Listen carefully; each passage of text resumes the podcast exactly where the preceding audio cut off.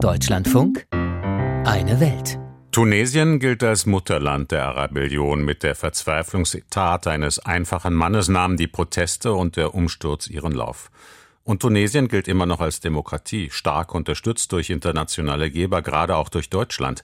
In einer Woche finden in Tunesien Parlamentswahlen statt. Heute denken viele Menschen dort allerdings, dass ihnen die Revolution gar nichts gebracht hat. Präsident Kais Said hat die Regierung im letzten Jahr abgesetzt. Im Juli ließ er bei einem Referendum eine neue Verfassung annehmen und regiert jetzt mit enormen Vollmachten. Das neue Wahlgesetz ist mehr als umstritten. Es gibt keine Parteilisten, sondern lediglich Einzelkandidaten.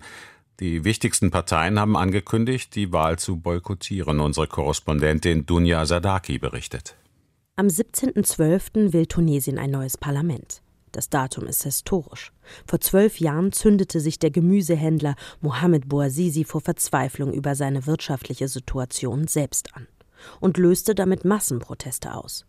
Heute denken viele in Tunesien, dass die Revolution ihnen nichts gebracht hat. Vor allem wirtschaftlich gehe es vielen sogar schlechter, so die Kritik. Auch deswegen haben die meisten kein großes Interesse an den Parlamentswahlen. In der Hauptstadt Tunis sind die Wahlberechtigten deshalb uneins, ob sie wählen wollen. Dieser Bauarbeiter sagt, ich werde natürlich wählen gehen. Ich bin ja Tunesier, deshalb muss ich das. Ich hoffe, dass sich die Situation im Land verbessert, es weniger Probleme gibt und alles Weitere liegt in der Hand Gottes.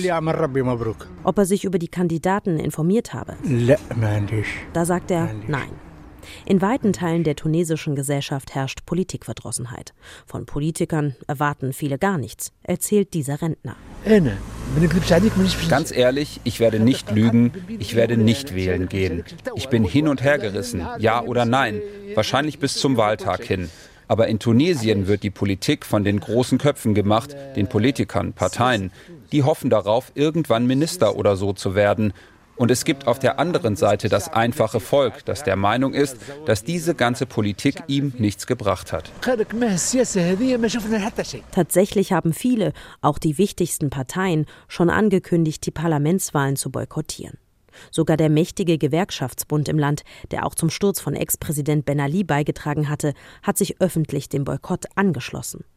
Denn für viele ist die Parlamentswahl blanker Hohn. Das liegt an Präsident Kais Said. Der bekannte Verfassungsrechtler wurde erst 2019 als politischer Underdog gewählt. Vor einem Jahr setzte er die Regierung ab und legte das Parlament auf Eis. Zu diesem Parlament gehörte auch Ali Larayet. Der ehemalige Minister ist einer der Führungsköpfe der islamisch-konservativen Ennahda-Partei, die bis zuletzt die Regierung anführte. Larayet sagt, die Parlamentswahl sei nur eine Fassade, um Präsident Said Legitimität zu verschaffen. Im Sommer ließ Said nämlich bei einem weit boykottierten Referendum eine neue Verfassung annehmen, die ihm deutlich mehr Macht zuspricht und ihn de facto zum Alleinherrscher macht.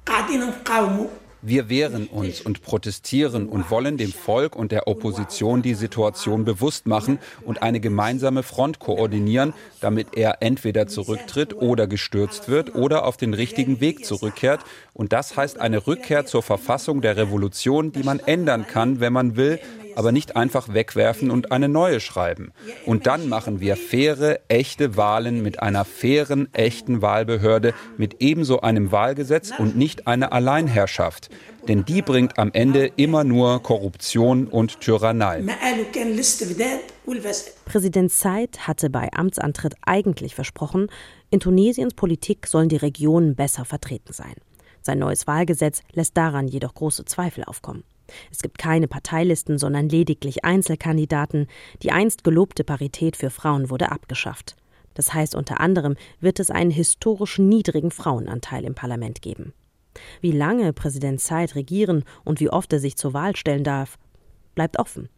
Analyst Selim Kharat sieht die Entwicklung in Tunesien mit Sorge und einen Schritt weiter weg von der Demokratie. Kharat ist Mitbegründer von Al-Bausala, der Kompass, einer Nichtregierungsorganisation, die sich für Transparenz in der Politik einsetzt. Euh, euh, Wir steuern auf ein Parlament zu, das noch stärker zersplittert ist als die vorherigen Parlamente, ohne eine wirkliche demokratische Debatte innerhalb dieses Parlaments. Dieses zukünftige Parlament wird keine Kontrollfunktion über den Präsidenten oder die Exekutive haben. Und auch das ist für uns in der Tat ein weiteres Signal für den undemokratischen Aspekt dieses künftigen Parlaments. In der Verfassung des Präsidenten gibt es absolut keine Trennung zwischen den drei Gewalten. Und so haben wir letztendlich ein Parlament, das nicht mehr eine gesetzgebende Gewalt darstellt, sondern eher die Rolle, Gesetzesentwürfe des Präsidenten und der Regierung durchwinkt. Vor dem Wahltag am 17. Dezember sind noch viele Fragen zum Ablauf der Parlamentswahlen unbeantwortet. Für die Menschen in Tunesien gilt allerdings nur eine einzige als entscheidend. Wann es endlich für sie wieder bergauf geht. Boykottaufrufe eine Woche vor den Wahlen in Tunesien. In Tunis demonstriert seit zwei Stunden die Opposition. Ein Beitrag von Dunja Sadaki.